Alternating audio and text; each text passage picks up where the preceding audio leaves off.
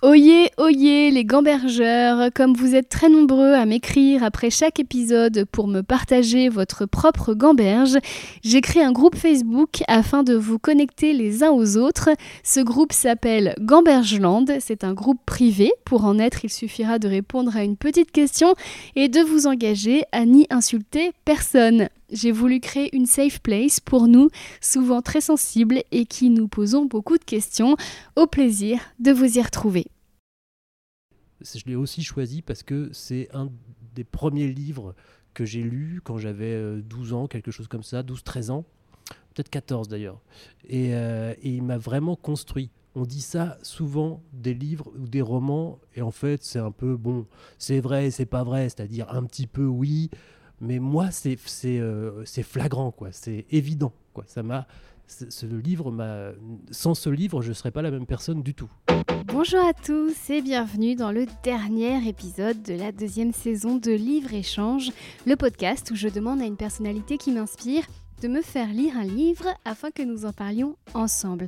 Dernier épisode car malgré votre fidélité grandissante et je vous en remercie, c'est un énorme travail car oui, je lis vraiment les livres et cela n'est plus du tout compatible avec mes autres activités pour le moment. Néanmoins, je vous annonce que je lancerai fin janvier, début février, un nouveau podcast sur la créativité thème qui m'est très cher, comme j'ai pu le dire souvent dans les épisodes de Livre-Échange. J'espère que vous serez au rendez-vous. Enfin, une troisième saison de Livre-Échange n'est pas à exclure pour l'été 2023. J'ai déjà trop d'idées d'invités et trop d'envie de livres. Donc je, je n'interdis pas cette possibilité.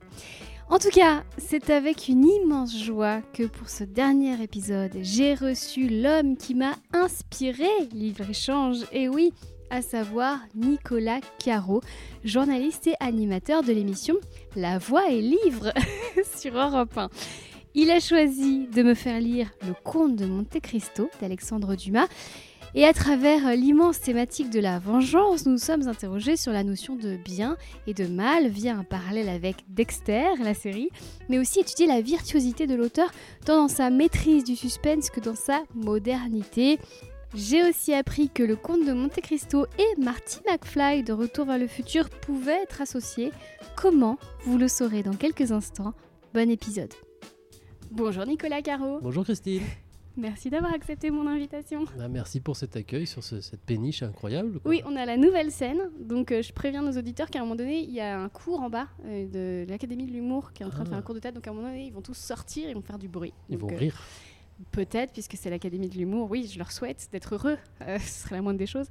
alors, je te présente. Tu es journaliste, chroniqueur, auteur, puisque tu viens de publier ton. C'est ton premier roman? Premier roman, cinquième livre. Mm. Parce qu'avant, tu avais publié des essais. Des essais sur l'histoire littéraire. Voilà, qui ont quand même des liens assez évidents avec euh, Dumas, on va en parler aussi. Euh, et donc, tu as une émission sur Europe 1 qui s'appelle La Voix et Livre. Mhm. Et je me suis rendu compte après, plus tard, que tu as dû beaucoup m'influencer. Il faudrait vraiment monter un collectif des gens qui ont des émissions avec des jeux de mots avec le mot livre. et je pense que. c'est vrai que quand j'ai vu le titre de ton podcast, je me suis dit, ah, c'est pas mal. Et je me suis dit, euh, j'ai commencé à recenser un peu tous les jeux de mots avec livre que j'avais commencé à faire quand je cherchais un titre pour mon émission, bah en me disant dès le départ, je ne ferai pas un jeu de mots avec, un, avec livre, parce qu'il y en a marre. Bah Et puis en fait, bon. Ah, j'ai eu le même parcours ce que euh, quoi. créatif que toi. Mais exactement. Et, euh, et en fait, j'ai réalisé que tu m'as beaucoup influencé, parce que mine de rien, toi, tu vas dans les bibliothèques des gens, si tu vas chez eux. Et moi, je demande aux gens de me faire lire. Donc en fait, on fait exact. En fait, je t'ai plagié. Et Bah non, alors c'est drôle parce que j'y ai pensé aussi. Euh, que je t'avais plagié Non, pas du tout. Je me suis dit que c'était un, un, bon spin-off, quoi. C'est-à-dire que moi, dans les bibliothèques, je vais chez les gens et j'essaie de, dessiner euh, un portrait de, de, la personne chez qui je vais par sa bibliothèque, donc par tous ses livres, en, faisant un panorama assez complet. Mais résultat, j'ai pas toujours le temps de parler d'un livre en particulier qui est dans la bibliothèque et peut-être qu'il suffisait de parler de ce livre-là pour faire le portrait et c'est ce que tu fais toi, quoi. C'est- Oh. Je trouve que c'est. Mais j'ai joué idée. à, La Voix et Livre dans l'épisode de la semaine dernière avec Laura Demange euh, pour, pour t'annoncer. J'ai dit, ah, on va jouer à Nicolas Caro. Et en fait, on a commencé à étudier sa bibliothèque et c'était hyper intéressant. Je me suis dit, mais euh, je devrais faire ça à chaque fois, mais tu le fais déjà. Donc Bah, euh, c'est voilà. ce que je voulais dire, c'est c'est complémentaire quoi. Enfin, c'est pas le même exercice, mais les deux sont intéressants, je pense. Mais du coup, tu dois beaucoup t'amuser. Enfin, je sais, puisque j'écoute ton émission, tu t'amuses beaucoup. O- Oui, mais euh, surtout, je me suis dit, pour toi, c'est plus vertigineux parce que parfois, sur un livre, j'ai pas grand chose à dire, ou surtout la personne chez qui je vais a pas grand chose à dire. Juste, il l'a aimé. Et moi, ça m'arrive aussi dans les interviews, parfois, quand je reçois un, un- un romancier euh, euh, dont j'ai beaucoup aimé le livre, pourtant, parfois, j'ai l'impression d'avoir rien à lui demander. J'ai juste envie de dire aux gens, mais franchement, faites-moi confiance, lisez-le, c'est super, mais c'est une expérience de lecture, on n'a pas grand chose à en dire, en fait, quoi. Et euh, toi, Hmm. tu as quand même le talent de tenir une heure sur n'importe quel livre. Oh, t'as pas écouté tous les épisodes Euh, Alors, tu m'as fait lire Le Comte de Monte Cristo d'Alexandre Dumas. Alors, quand j'ai reçu euh, le paquet de la Fnac, j'ai dit en fait, on fera jamais ce podcast, je n'ai absolument pas le temps de lire. Euh, c'était 1200 pages. Et là, je t'ai dit, c'est vraiment parce que c'était toi. Alors, est-ce que tu peux me dire parce que moi, je pensais que tu allais me faire lire Brotigan, un poète américain que tu m'avais fait découvrir. Je me suis dit, oh, ça va être cool, j'ai déjà tout lu. Mais pas du tout. Alors, est-ce que tu peux me dire pourquoi tu as choisi ce livre et comment il est venu à toi? Alors déjà, je l'ai aussi choisi parce que je me suis dit, ça, Christine, c'est sûr, elle l'a lu. Et en fait, non. Bah, J'étais étonné. Bah, je sais pas, euh, t'es quand même très euh, lettré, très cultivé. Et, euh, et Monte Cristo, c'est le livre que je trouve dans chacune des bibliothèques que j'ai visitées. J'en ai fait 250. Il y a à chaque fois, ouais, en 90% des cas, Monte Cristo. Mais je l'ai aussi choisi parce que c'est un des premiers livres que j'ai lu quand j'avais euh, 12 ans, quelque chose comme ça, 12-13 ans, peut-être 14 d'ailleurs. Et, euh, et il m'a vraiment construit. On dit ça souvent des livres ou des romans, et en fait c'est un peu, bon, c'est vrai, c'est pas vrai, c'est-à-dire un petit peu oui, mais moi c'est euh, flagrant, quoi, c'est évident. Quoi. Ça m'a, ce livre m'a, sans ce livre, je serais pas la même personne du tout. Ah, j'adore ce genre de phrase. Tu l'as lu à quel âge? Je l'ai lu à, je te dis, 13-14 ans peut-être. Tu l'as relu depuis? Je le relis régulièrement. Ah ouais Et alors, euh, qu'est-ce qui a fait qu'il y a eu un avant un après? C'est-à-dire, de quelle partie de ta personnalité? Je le relis régulièrement aussi parce que j'adore voir à quel point je ne le lis pas de la même façon, que c'est pas du tout la même grille de lecture Mhm. à chaque fois que je le relis. Et heureusement, parce que quand je l'ai lu la première fois, quand j'étais gamin, j'ai été un peu euh, traumatisé par ce livre. C'est-à-dire que c'est donc l'histoire, euh, bon, tout le monde la connaît, mais de Edmond Dantès, qui est un jeune garçon hyper sympathique et qui se retrouve accusé à tort et enfermé au secret pendant 14 ans au château d'If. Et après, il sort, il va se venger sous le nom du comte de Monte Cristo. Mais moi, ce qui Entre-temps, il devient très très riche parce qu'il a trouvé un Voilà. trésor. ouais. ce qui m'intéressait, euh, enfin ce qui m'a traumatisé, c'est justement cette injustice de départ où le type de 18-19 ans euh, est enfermé pendant 14 ans dans une geôle alors qu'il n'a absolument rien fait. Et en fait, ça m'a tellement perturbé. En plus, à cette époque-là, j'étais donc très Dumas et j'avais euh, lu Les Mousquetaires et j'avais rencontré le Masque de Fer à ce, moment-là qui est donc un prisonnier qui a vraiment existé, lui, contrairement à Edmond Dantès, et qui a été enfermé pendant 34 ans dans les geôles du royaume sous un masque. Alors en fait, il n'avait pas toujours son masque, mais bref. Et euh, j'étais traumatisé aussi par cette histoire. Et donc, euh, ça me faisait très très peur, ces injustices-là. Ça a créé chez moi une sorte d'aversion de l'injustice. Personne n'aime l'injustice, mais moi, c'était vraiment euh, traumatisant. C'est-à-dire que j'écoutais une nouvelle à la radio ou dans le journal de 20 heures dans les années 90, et je me disais, euh, c'était un type qui était condamné à tant d'années de prison, je me... la première chose que je pensais, le premier réflexe, c'était j'espère qu'il n'est pas innocent. Et dans le doute, faudrait peut-être le libérer quand même, parce qu'on sait jamais, il peut être innocent. c'est pas un choc littéraire, Nicolas, c'est un trauma. C'est un trauma, ouais. Ah oui complètement. Et du coup, bon, je m'en- je m'en suis remis et je, après j'ai quand même accepté l'idée que c'était un roman et qu'en général, bon, ça, ça, ça n'arrivait pas. En général, ça arrive quand même. hein. Mais ça, ça m'a, ça m'a vraiment bouleversé. Et ensuite, il y a autre chose. Qui, il, y a, beaucoup de passerelles avec les mousquetaires, mais euh, ça m'a aussi euh, donné une sorte de rectitude morale et un, sens de l'honneur assez fort, très 19e dumasien. Euh, C'est-à-dire que bon, c'est plutôt d'Artagnan là, mais euh, ça existe aussi beaucoup chez Monte Cristo. Quand j'étais à l'école, fallait vraiment pas euh, tout affront devait être lavé quoi. C'est-à-dire que mon honneur était touché sans arrêt pour, pour une blague, pour un truc comme ça, et donc je me vexais. C'était aussi beaucoup d'orgueil, j'imagine. Mais à cause de ces lectures-là, c'est- ça, ça prenait une ampleur assez, assez dingue, quoi. Je pouvais pas laisser passer un truc jamais, quoi. Ça veut pas dire que j'en venais aux mains, mais je me vexais, ou je m'en faisais une montagne tout seul, ou, ou il fallait que je répare l'affront. Enfin voilà, presque j'allais provoquer en duel, quoi. Alors je, je l'ai pas fait, mais. mais je voulais pas faire de psychologie à deux balles, mais en fait tu jouais à être le comte de Monte Cristo.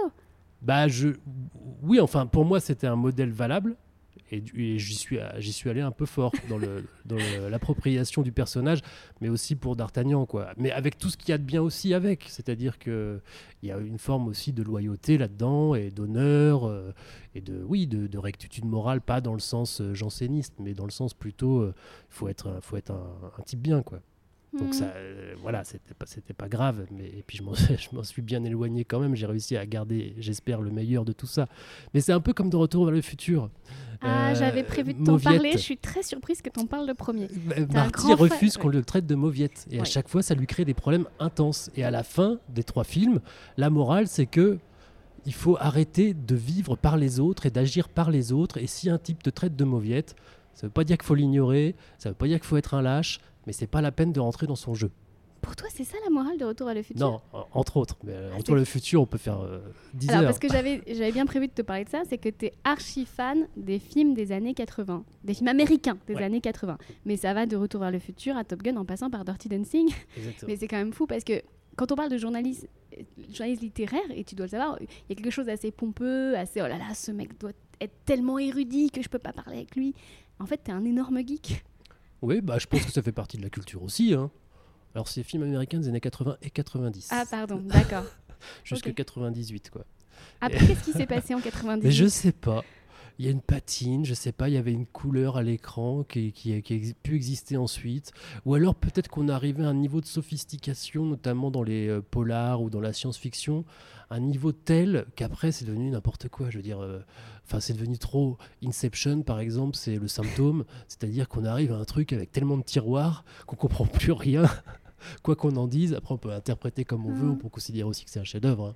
Puis il y a des très beaux films après, mais ce que je veux dire, c'est que j'aimais bien la simplicité et très 19e d'ailleurs, je trouve, très feuilletonnante de, des films américains des années 80-90, et puis l'humour, et puis surtout les, la VF. Ah, d'accord. Parce que oui, à l'époque, bah on avait les VHS, on n'avait bah, pas, on pouvait pas choisir la. C'était pas un choix qu'on faisait, quoi. Oui, oui. Donc j'imagine que tu n'as pas aimé L'homme au masque de fer avec Leonardo DiCaprio parce que ça arrive après 98. Oh là là, tu te mords les lèvres. Non, si, j'ai aimé, mais je crois que c'est 97. Ah, donc c'est bon. Donc ça passe. Donc ça passe. Non, en plus, je peux faire des exceptions. Mais c'est drôle parce que ce film-là, il a été un peu conspué. Euh, mais, mais moi, je l'adore. Je trouve que c'est le film, il y en a très très peu, il n'y en, a, il y en a pas d'ailleurs, qui adapte correctement Les Trois Mousquetaires. Il y a vraiment des, vraiment des navets, enfin des scandales même, des blasphèmes. Quoi. Et euh, je trouve que l'homme au masque de fer, peut-être parce qu'il prend juste cet angle-là dans l'histoire de Dumas, euh, c'est très bien fait et les mousquetaires sont parfaits.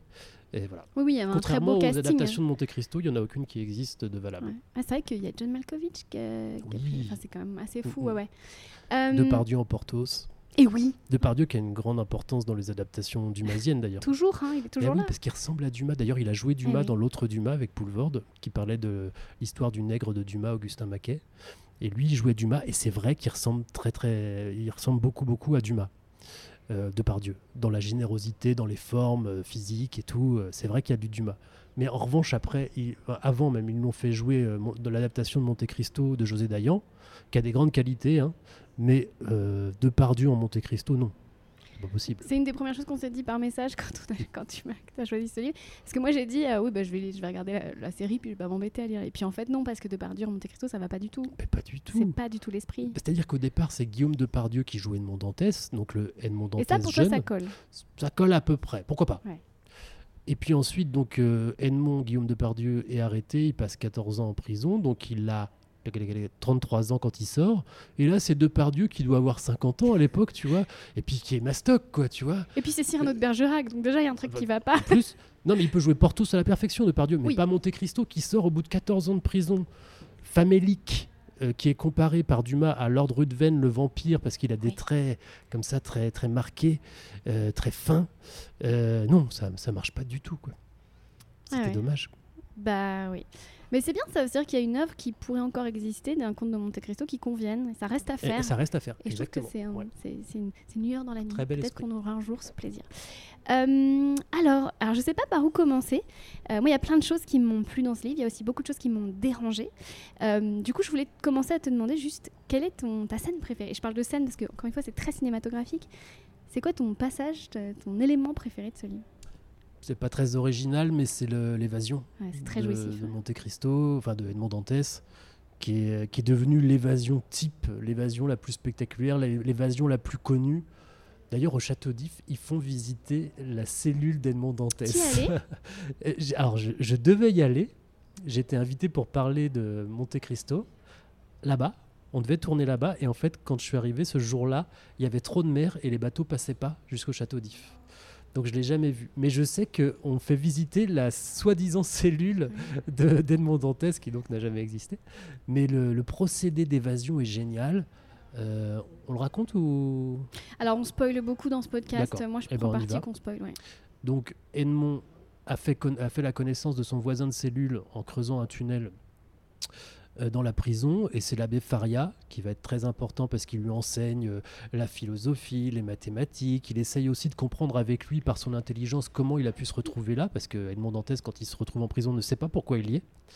Et puis euh, Il est un peu, il est pas très finot hein, quand il arrive en prison bah, hein. c'est un gars de 19 ans qui a, fait, a fait que parcourir les mers, parce que c'est un marin en fait. Ouais. Bah, Non, c'est un type intelligent, mais qui est pas, oui, qui, en plus qui ne pense jamais à mal. Voilà, quoi. il y a un potentiel, bon mais il garçon. est très naïf. ouais. Et donc, il ne peut pas se rendre compte, il peut même pas imaginer que ce sont ses amis qui l'ont trahi par, par, par envie et par jalousie, quoi. Et donc, euh, cet abbé Faria, c'est un vieux monsieur qui a travaillé euh, pour une grande famille italienne et qui a caché un trésor sur une île qui s'appelle l'île de Monte Cristo, qui existe vraiment, l'île, pas le trésor. Et il lui, enseigne tout ça, et à la fin de sa vie, il lui, euh, euh, avoue la présence de ce trésor euh, sur l'île de Monte Cristo. L'abbé Faria meurt en détention, et dans ces cas-là, on met le corps dans un sac et on le balance à la mer. Il y a deux gardes qui viennent et qui, qui le balancent à la mer. Et ça, Edmond le sait pas, il pense qu'on va juste l'enterrer. Il, décide de prendre la place de l'abbé Faria dans sa cellule, dans son sac mortuaire, et qu'on va le prendre, on va l'enterrer, et lui il sortira euh, 20 minutes plus tard, avec un peu de chance, il, il- réussira à sortir et à, se déterrer. Et en fait, on le, il entend, donc il se met dans le sac de, l'abbé Faria, l'abbé Faria il le planque, le corps, il entend les bruits euh, de bottes des gardes qui viennent chercher le corps, et puis il se sent soulevé comme ça, et puis euh, il sent qu'il est en train de monter des marches et tout ça, et puis tout à coup il sent euh, la brise, le vent. Ça fait longtemps d'ailleurs qu'il ne l'avait pas senti, mais bon là il a plutôt peur. Et tout à coup il sent qu'on le balance, qu'on fait un à la une, à la deux, parce qu'en fait les corps on les met pas, on les enterre pas, on les balance à la mer et il y a des rochers partout quoi. Et donc euh, il se dit bon bah c'est terminé, au moins d'une certaine manière je, meurs un peu plus libre que prévu. Et en fait non, il tombe donc dans l'océan, il, il meurt pas et il arrive à sortir du sac et voilà, il va devenir ensuite le comte de Monte Cristo. Et à ce moment-là il y a une phrase de Dumas qui est la dernière phrase du chapitre, je crois, c'est la mer est le cimetière du château d'If.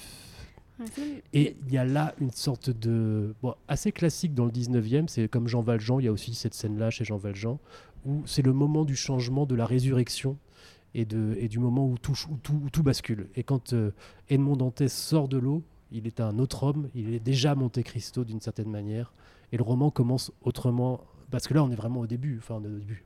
On est déjà On à s'est 200 déjà pages, hein, 300 200 pages, pages. hein, ouais, ouais. Mais c'est bon, on n'est pas encore entré dans le vif du sujet. Mais c'est marrant tu parles de tout à coup, alors que moi je trouve que la psychologie est très subtile et très fine et que euh, c'est progressif parce qu'au début il est encore un petit peu naïf, il est encore un petit Bien peu. sûr. Et puis en fait c'est des petites flashs. Moi, ce qui m'avait marqué c'est il voit un. Parce que bon, il embarque sur un bateau euh, et ça se trouve que ce sont des gangsters, etc. Et puis il voit un autre marin mourir sous ses yeux et il, il ressent rien. Et là tu te dis, oh, Eh oui. ils ont fabriqué un monstre.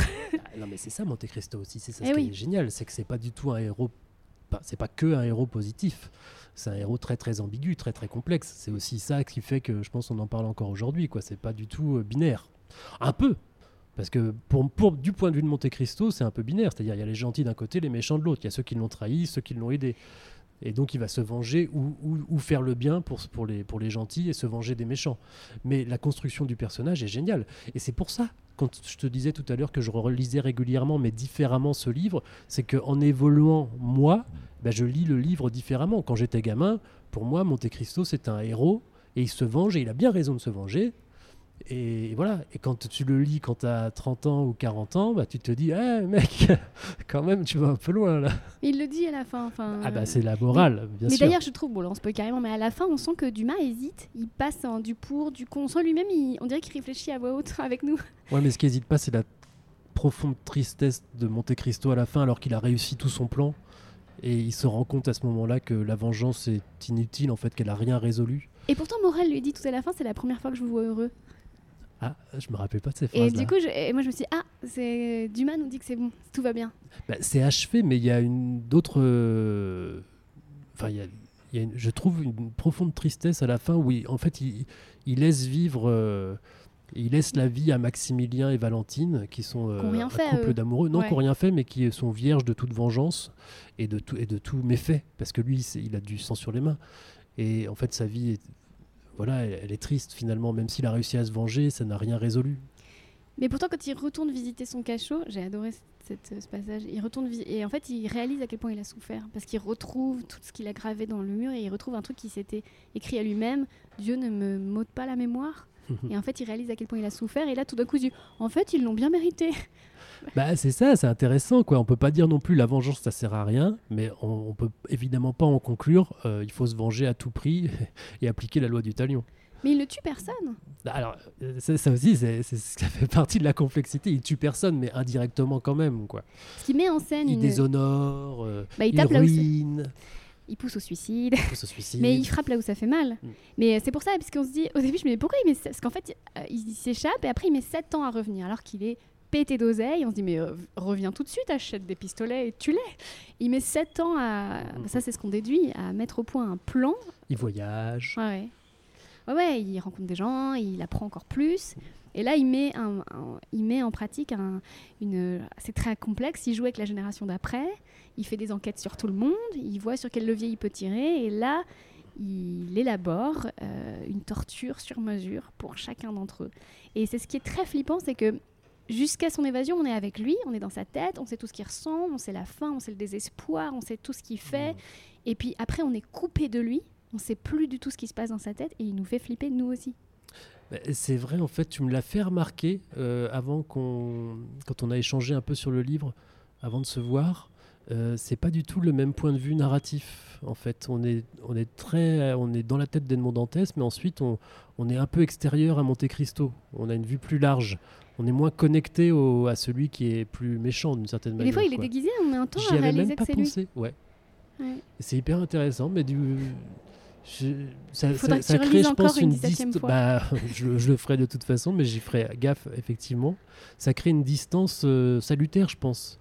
Parce que c'est un peu lourd, euh, sinon, de s'identifier à un type comme ça, quoi. Oui, puis on saurait ce qu'il a prévu de faire, alors que quelquefois, il fait rencontrer des gens, on sait même pas pourquoi il, se fait se les rencontrer. Et bon, euh, tu vois ce que je veux dire? Quand il rencontre, euh, il, il fabrique des personnages sur mesure, il prend plus ou moins des comédiens pour euh, jouer un rôle, et on se dit pourquoi il fait ça? C'est un plan, c'est des plans à chaque fois hyper machiavéliques. Euh, il- a mis des années à, le- à- à construire ses plans.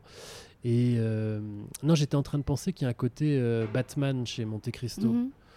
Moi, je t'avais dit Superman dans mes... Euh, Ouais, bah alors euh, c'est un côté évidemment super-héros, mais particulièrement Batman qui est très sombre Ah et qui est aussi très ambigu. C'est-à-dire que dans Batman, euh, c'est un type qui est détesté et qui est un vengeur et qui, euh, et qui assume d'être, euh, de, ne pas, de ne pas être accepté comme quelqu'un de bien. Et dont le seul super pouvoir, c'est d'être très riche. Et voilà. Et c'est vrai que c'est ton super-héros préféré en plus. Absolument. Tu imites sa voix régulièrement. I'm not wearing hockey pants. Ah, je suis contente, c'est ça que je voulais. Euh, et oui, et du coup, quand on retrouve euh, le point de vue euh, narratif du conte de Monte Cristo, c'est-à-dire, on- moi, il m'avait manqué. Quand il s'est remis à penser, euh, je ressens ça et tout, je ah, enfin, tu étais là, je t'ai cherché pendant toutes ces pages. Il y a un côté assez réconfortant, tout d'un coup, on comprend ce qu'il a ressenti pendant toute l'élaboration et, et la réalisation du plan, et on se dit, ah, donc tu étais toujours un être humain, en fait. C'est hyper intéressant parce que toi, tu l'as lu pour le podcast, à l'occasion du podcast, et tu l'as lu avec ton bagage littéraire et tout, et ton sens de l'analyse euh, pointu et tout ça. Et donc, tu as vu vraiment des symboles que moi, j'ai pas vu du tout. et tout ce que tu me dis là, bah, j'y pense en même temps que tu me l'as dit.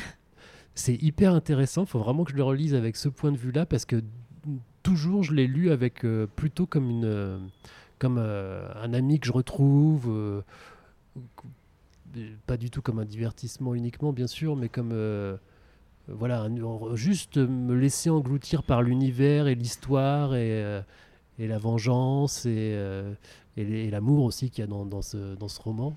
Alors oui, je voulais en parler. Mais en fait, tu as raison. Il doit En plus, j'ai jamais vraiment lu d'exégèse sur Monte Cristo. Il doit y en avoir plein, j'imagine, qui tirent comme ça les fils analytique de, la lecture.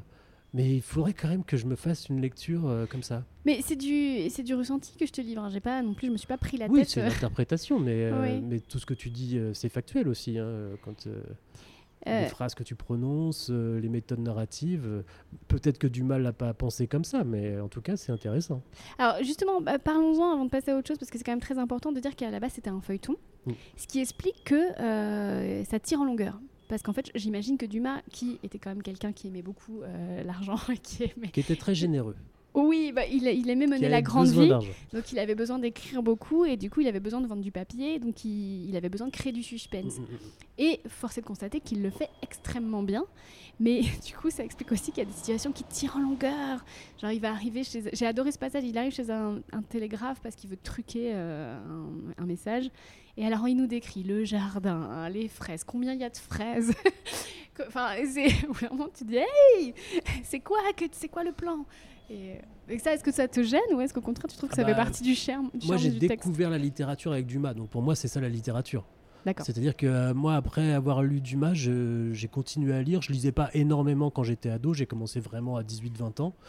Mais dans chaque livre que je, chaque roman que j'ouvrais, je cherchais Dumas je cherchais cette force narrative et tout ça. Et les descriptions, elles sont parfois ça, tire un peu en longueur effectivement parce qu'il est payé à la ligne, mais je trouve qu'on, je enfin moi je m'ennuie jamais quoi. Contrairement à, d'autres écrivains de cette époque-là qui parfois ont des descriptions très jolies et tout, mais qui moi peuvent m'ennuyer un petit peu quoi. Euh, chez Dumas non, pas du tout. Et euh, qu'est-ce que je voulais dire? Oui, c'est en feuilleton et le temps long, pour moi, c'est très très important. Alors, dans Monte Cristo, dans Les Mousquetaires aussi, c'est-à-dire que Les Mousquetaires, tu as Mousquetaire. Euh, ensuite, tu as 20 ans après. Euh, ensuite, tu as Le Vicomte de Bragelonne, tome 1, 2, 3, etc. Enfin, tu en as 3 aujourd'hui en version folio, mais bref, en tout, ça fait 4000 pages, quoi. Et à la fin de Monte Cristo et des Mousquetaires, je trouve que ce temps long a joué parce que tu es vraiment ami avec eux, quoi en tout cas, tu les connais très très très bien. Tu as passé vraiment beaucoup de temps avec eux et ça compte. quoi. Et ça, c'est incompressible, le temps que tu passes avec. D'ailleurs, c'était pour cette raison que le Vicomte de Bragelonne était l'ami, le, lapsus, le livre préféré de ton ami Marcel Proust. Ah, c'est vrai? Ouais. Mais je le savais pas. Ah, c'est fou. Comment je le sais Pour cette raison du temps, justement. Du temps que tu ah. passes avec tes personnages. Ah, c'est merveilleux. Mais du coup, c'est. D'ailleurs, c'est la même chose dans la recherche. Ah, complètement. Je parle sous ton contrôle, mais tu, passes tellement de temps avec qu'à la fin. C'est pour ça aussi qu'il y a beaucoup de gens qui sont euh, à fond sur la recherche parce que c'est, ils parlent d'amis quoi, ou, d'ennemis, mais enfin de gens qui connaissent très, très bien. Et moi je relis la, recherche pour la, pour la même raison que toi tu relis d'humain, c'est que j'y trouve toujours quelque chose de nouveau. Je me dis comment ça je l'ai pas vu avant? Mais c'est fou. Et, donc ce sont bien sûr, euh, ça des auteurs y ont pensé aussi, c'est l'ancêtre des, des, séries. On s'attache à des séries, on s'attache à des personnages. Des fois on va se forcer à regarder la saison de trop parce qu'on mm. a trop envie de revoir le personnage. Et moi ce que je trouve dingue avec Alexandre Dumas, c'est qu'il pose les bases de, techniques euh, d'écriture euh, pour mettre en place du suspense, des personnages qui s'entrecroisent, alors que lui, il n'a pas fait de formation de scénaristique comme on fait maintenant. Il a tout appris tout seul. Et c'est parfait. Il, a, tout appris avec euh, ses maîtres hein, aussi. Il a, il a, lu, mais il a aussi beaucoup fait de théâtre. À l'époque, c'est le théâtre ce qui te fait vivre. Et donc, ça, c'est aussi sa capacité de mise en scène du roman qui et joue. Quels étaient les maîtres d'Alexandre Dumas? Bah, c'est maître, je veux dire, euh, tous les, toute l'Antiquité et, ah puis euh, et puis les écrivains euh, de l'époque. quoi. Il y a énormément de références littéraires. Bon, déjà, il se fait appeler oui, Simbad le marin. Mais surtout les références littéraires, je sais pas si tu as remarqué, mais il dit ça comme si c'était évident pour tout le monde. quoi. Et peut-être qu'à l'époque, ça À l'époque, ça l'était, pour les gens qui lisaient. Ah ouais. D'ailleurs, euh, justement, euh, il y a des références littéraires à travers les personnages. C'est-à-dire que quand on nous présente un personnage, on va nous dire quelles sont ses lectures, parce que c'est censé en dire beaucoup sur la personne. Puis il y a les personnages qui ne lisent pas, genre Danglars, qui est un homme de chiffres. Mais ça, c'est pas dit comme ça, on le comprend au fur et à mesure. Et surtout, moi, ce que j'ai trouvé dingue, c'est qu'il y a un, un de mes personnages préférés, c'est Vampa. Luigi. Ouais, Luigi Vampa, qui est donc euh, le chef des méchants. Parce qu'en fait, euh, Monte Cristo est proche des méchants, il s'en sert beaucoup, Des bandits. des bandits. Ah, ouais, je- je- c'est un- merci de me corriger. C'est vrai, t'as raison. Non, parce que les méchants, c'est Danglars et Morcerf, quoi. T'as raison, mais en fait, mais c'est fou comment je suis tombée dans le piège. Mais c'est les méchants pour la société. Voilà. Et en fait, Luigi Vampa est un lettré.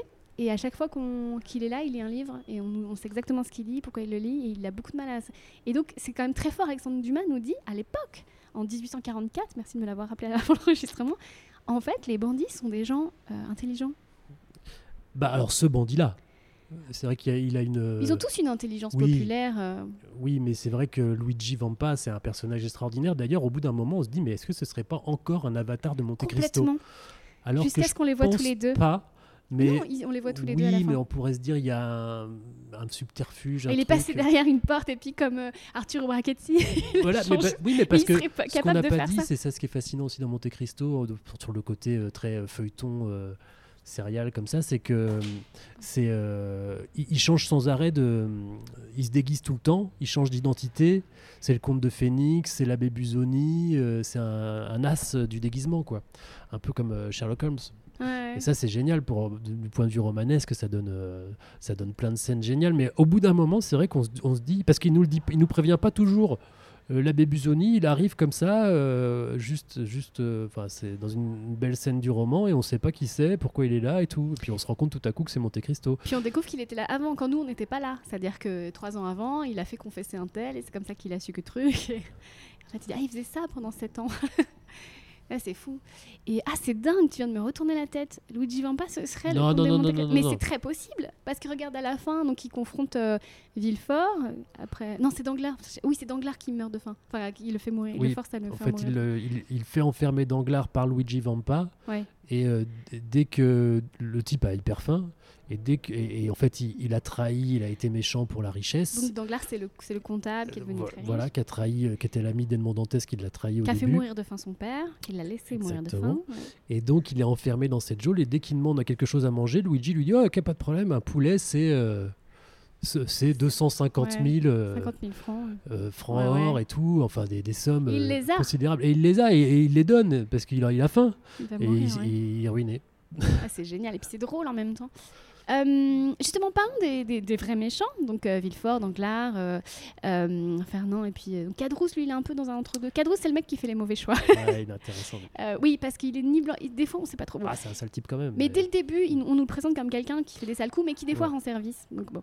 Et Bah, Caderousse, euh, quand il rédige la, la fausse lettre de dénonciation contre Edmond Dantès, il y a donc Danglars, il y a Morcerf et il y a Caderousse qui lui est un et qui est pas du tout dans le game en fait, qui, est, qui est un type comme ça qui Fait des couturier, couturiers et tout et qui est complètement bourré à ce moment-là et qui malgré son ébriété dit quand même aux deux autres c'est quand même pas bien, c'est pas très gentil et les deux autres lui disent non mais c'est une blague, euh, t'inquiète pas, c'est juste une blague et tout ça. Mais Ouais. on sent quand même que Caderousse, et on le saura ensuite, il a quand même un truc de soit de lâcheté euh, coupable, soit de un mauvais fond quoi. En tout cas, il peut pas s'empêcher de faire les mauvais choix. Il épouse la mauvaise Ouais. personne, il prend toujours les mauvaises décisions, donc c'est un peu une espèce d'entre-deux. Et, et donc ces méchants-là, ce qui est fou, c'est que donc ils ont tous été très très méchants. Et pendant que euh, Dantès est dans son cachot, eux, ils font fortune. Ils ont des vies de rêve. Et, et Alexandre Dumas, il pose aussi un truc, c'est que la question de Dieu, du destin, de, de la méritocratie, de, du karma, enfin, c'est grave ce qu'il dénonce à l'époque. Il dit aux gens, en fait, il n'y a pas de justice. Allez, salut Sauf si on s'en occupe Exactement. et qu'on se salit les mains. Mais pour l'époque, alors dis-moi si je me trompe, mais c'est grave, sinon bah, révolutionnaire. Ah, peut-être, mais c'est vrai que dans ces romans euh, hyper romanesques, euh, il y a toujours quand même euh, des, des, des, des gens qui n'ont pas de chance et qui, qui, qui prennent leur destin en main. C'est ce qui fait le moteur du roman. Je ne sais pas s'il allait jusque-là dans la réflexion. C'est possible. hein. Euh, Il y a une citation, tu vas voir, euh, qui, qui- qui explique ça très bien.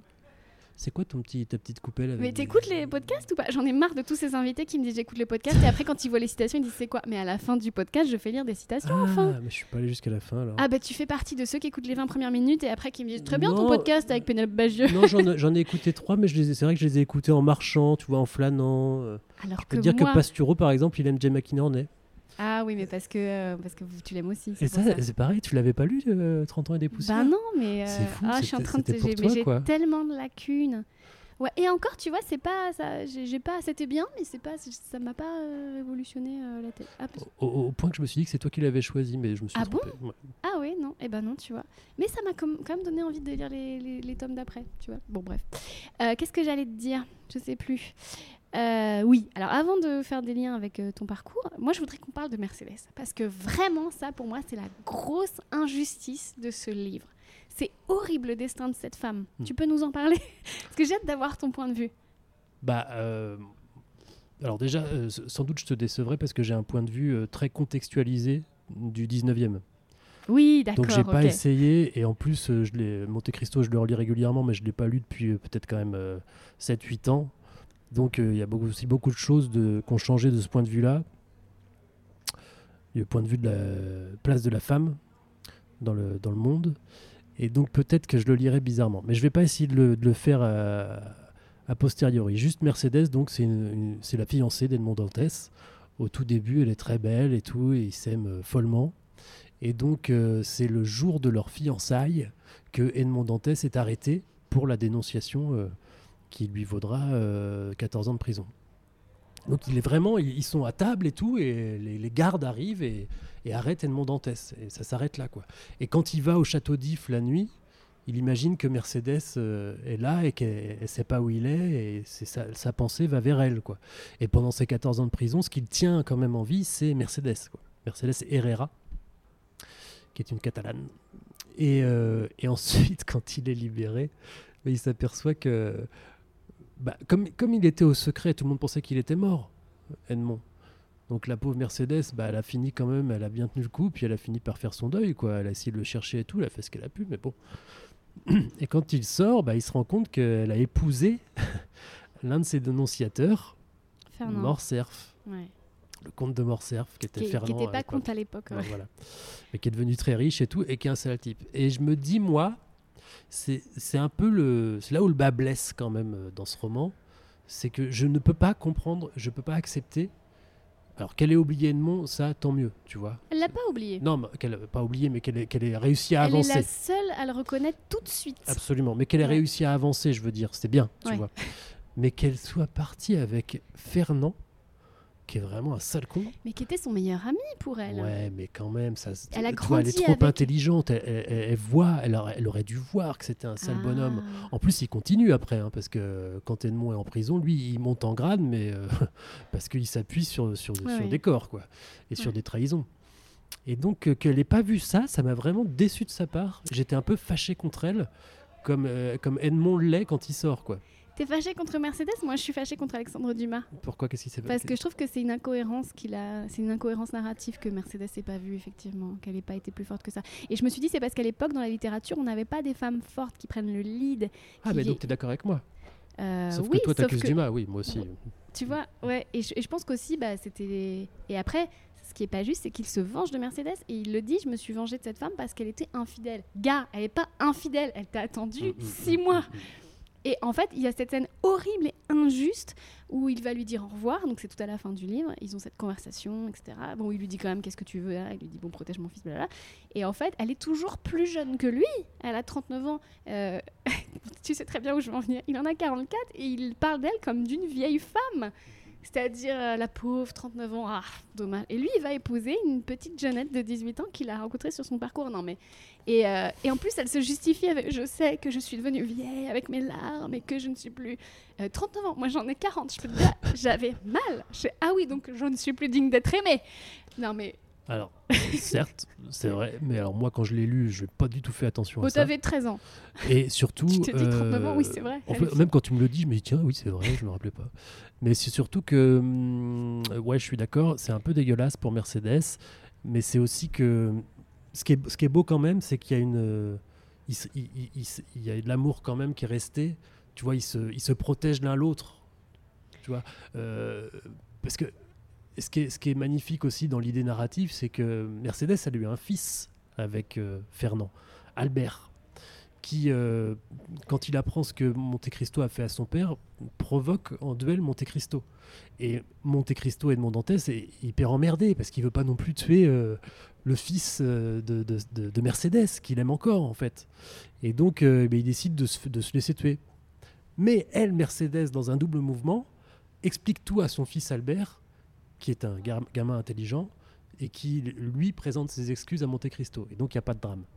Mais ça, c'est grâce à ce qu'il leur reste d'amour, malgré les- les immenses déceptions. Quoi. C'est vrai. Ouais, d'accord. Non, mais là, c'est aussi le côté très romantique de l'époque. quoi.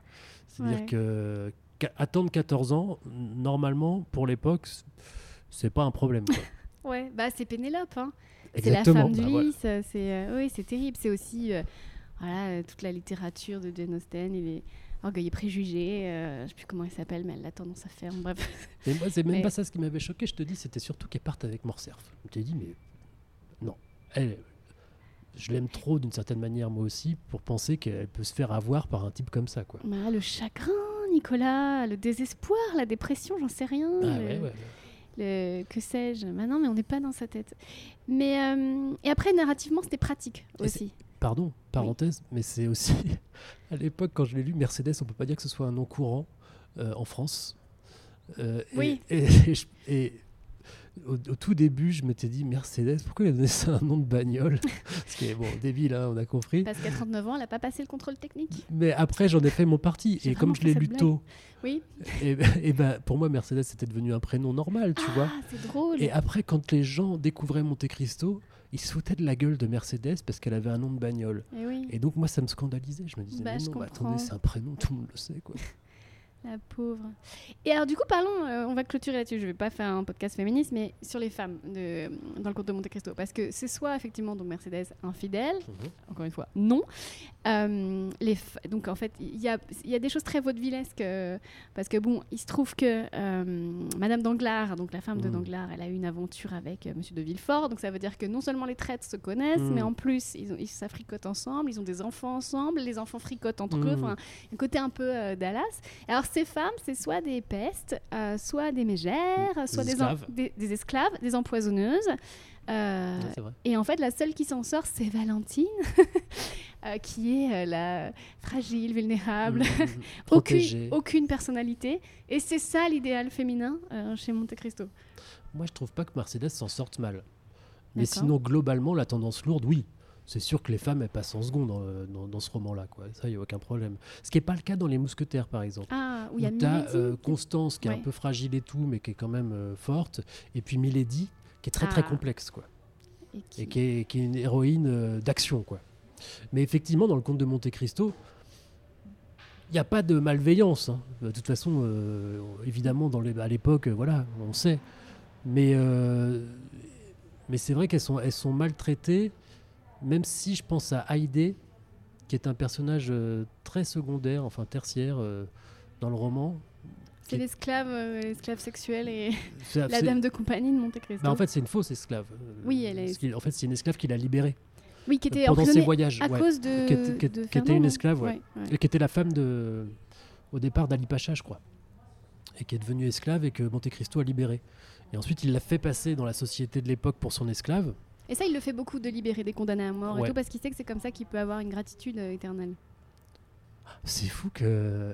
quel- Ah, t'as pas compris ça? Bah si, mais c'est c'est pas forcément pour cette raison-là. Ça peut Ah être bah, moi, gratuit. Quand il sauve C'est un Pépino, homme bon quand même. bah moi je pense que parce qu'il y a aussi Ali, ce personnage qui est horrible en Mm. fait, qui est condamné à mourir, les membres euh, coupés les uns après les autres. Il arrive juste après qu'on lui coupe la langue.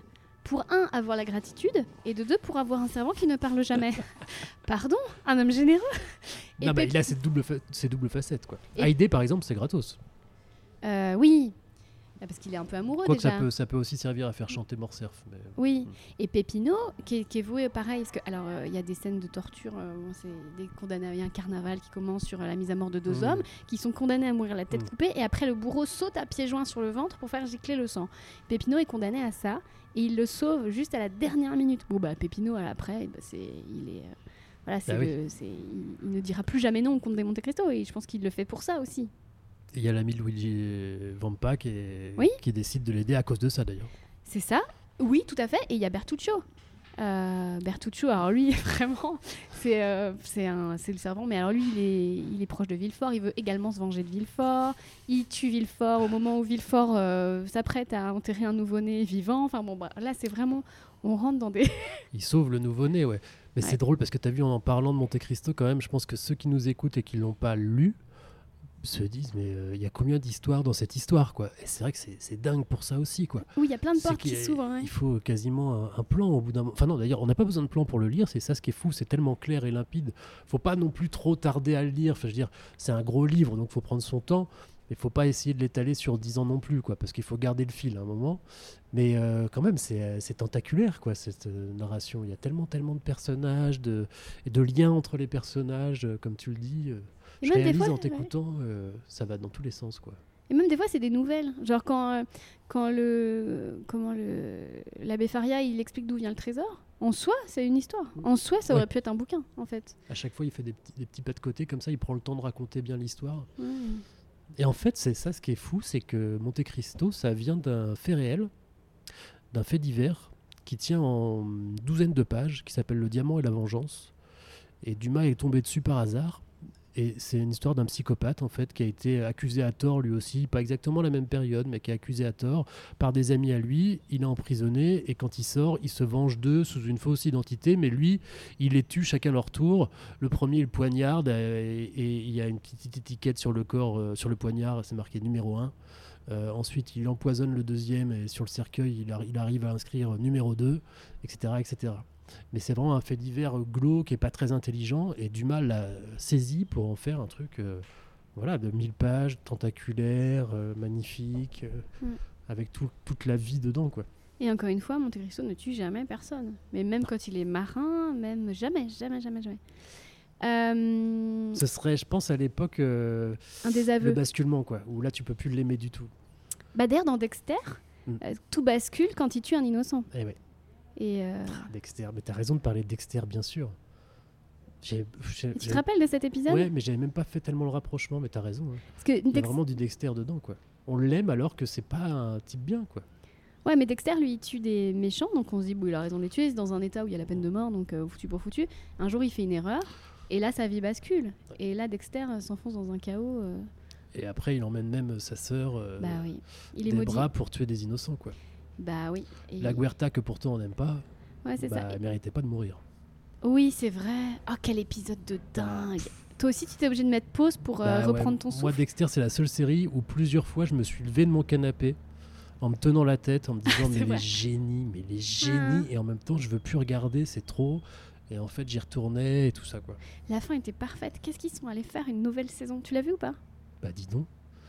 Moi aussi, je trouve que la fin était parfaite, mais tout le monde a craché dessus en disant que c'était une fin nulle et qu'on n'aurait pas dû voir Dexter euh, en bûcheron à la toute fin et tout ça. Mais moi aussi, je l'ai trouvé Mais super. la fin, c'est horrible ce qui lui arrive. Il a plus sa voix dans la tête. La première fin, hein, tu, tu, tu- Oui, oui, Il, a, tu- il est tout Oui, il, a- mais il il- est tout seul et voilà, il, il paye pour ses crimes d'une certaine manière et il est isolé et tout, mais il reste là parce que quand même c'est un, c'est un chic type malgré tout. Et, euh, et effectivement, la, de, la, la dernière Toi, tu dernière penses qu'il reste là parce que c'est un chic type? Moi, je pense qu'il reste là pour justement porter le fardeau ad vitam aeternam Ouais, de, de tout ce qu'il a fait. Ouais. Ouais. C'est Oui, une ça. vengeance à la de Monte Cristo finalement. ça. Comme Villefort devient fou, donc l'art mais je devient veux dire, il reste en vie, tu vois, il n'a pas été tué, il n'est pas en prison, Mais il aurait préféré, je pense, être tué. Tu crois pas? Sans doute. Et donc la nouvelle saison de Dexter, tu l'as vue? Bah ouais. Et alors, non, alors je- Si, si, c'est bien. Enfin, j'étais content de le retrouver. Ok, oui c'est ça, bah exactement la saison de trop, on aime bien le personnage. Il se retrouve donc de l'autre côté des États-Unis et là il fait froid contrairement à la Floride. C'est sous la neige et tout. Et euh, pas de chance, à 300 mètres de chez lui, il y a encore un psychopathe. Ah bah voilà, ouais ouais. et là, je me suis dit non. À Miami, certes. En plus, tu es dans le métro, euh, tu vois, t'es- tu fais partie de la police et tout, tu as accès au dossier, tu, tu peux en trouver des psychopathes. Là, Mais ouais, t'es- t'es t'es parti au fin fond des États-Unis, machin. Et à 300 mètres de chez toi, il y a un psychopathe hyper sophistiqué en plus, encore une fois. Hmm. J'ai trouvé ça trop. Bah, c'est un peu son comme fils, il m'a saoulé. Ah ok, bon bah j'ai pas regardé, je regarderai pas. Ok, Euh, c'est comme il y a eu le fils de Monte Cristo, je crois. Le fils d'Alexandre Dumas a écrit la suite de Comte de Monte Cristo. Euh, alors, je, non, je, Je raconte n'importe quoi Non, c'est pas mais- le fils de Dumas en tout cas, mais il y a eu, euh, alors il y a eu plein, plein, plein de spin-offs de Monte voilà, Cristo. d'accord. Mais, Je- J'avoue, j'ai pas fait de recherche. Je- Je, comptais même- même pas en parler, mais bon, puisque tu parles de la saison de trop, il y a eu des saisons de trop aussi du Comte de Monte Cristo. Bah, il y a des pages de trop, hein, c'est sûr. hein. De toute Mais moi, euh, je trouve que ce livre, euh, je trouve qu'il est très bien. Mais je, je parlais des suites qui ont été faites, ah qui oui, ont été tentées de Mais Moi, faire. je, vais- je vais même pas regarder. Quoi. Oui, oui, non, c'est sacrilège. Euh, faisons enfin le lien avec toi. On a combien d'enregistrements? Ah oui, déjà. Combien? vas-y vite. 47 minutes. Non, t'inquiète pas. T'es à l'heure? Tout va bien. Euh, Parce que toi, donc, tu viens de publier un roman qui s'appelle. Un homme sans histoire. Voilà. Alors, c'est fou. c'est l'anti-Monte Cristo. Parce que c'est un homme sans histoire. Mhm. Alors que le Comte de Monte Cristo en a 18 000. Est-ce que tu peux nous parler de ce roman? Euh, oui, mais bon, moi, c'est un homme sans histoire au sens, euh, au double sens, c'est-à-dire un homme sans histoire, comme quand on dit euh, pour un fait divers, c'était un homme sans histoire, c'est un type qui a pas d'ennui. bonjour dans les escaliers. Voilà, c'est ça. Et en même temps, c'est un homme qui n'a pas d'histoire à raconter, parce qu'il a décidé depuis très jeune de s'ennuyer pour éviter les ennuis. Et donc, euh, il s'emmerde, il est très heureux comme ça, il a 35 ans euh, quand débute le roman. Euh, il s'ennuie, il est très content comme ça, il est comptable dans une entreprise, il part tous les matins à 7h52, il revient tous les soirs à 17h34. Il s'ennuie et ça va très bien comme ça, jusqu'au jour où il va se passer quelque chose qui fait que il va tuer l'amant de sa femme en fait par accident et il part en cavale, il devient un fugitif et à la fin il aura plein d'histoires à raconter. Mais le point de départ c'était les histoires justement, le fait d'avoir absolument aujourd'hui euh, une histoire à raconter, il faut absolument en avoir une quoi. C'est-à-dire qu'à l'apéro, tu te retrouves avec euh, un copain plombier et un copain qui vient justement de rentrer la veille d'un tour du monde à pied, tu vois. Euh, ça fait 4 ans qu'il était sur les routes, gna gna gna. Et euh, il y a une dizaine de personnes et tout le monde écoute le type qui revient euh, de son tour du monde, quoi. Qui a plein, plein d'histoires à raconter extraordinaires. Alors que, ça se trouve, le plombier est très drôle.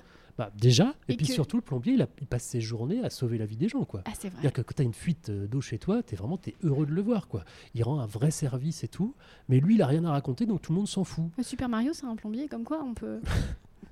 Mais je trouve qu'il y a une injustice là-dedans quand même. Et je pense que la société idéale, ce serait où à l'apéro, tu racontes pas une histoire vraie, tu racontes une fiction.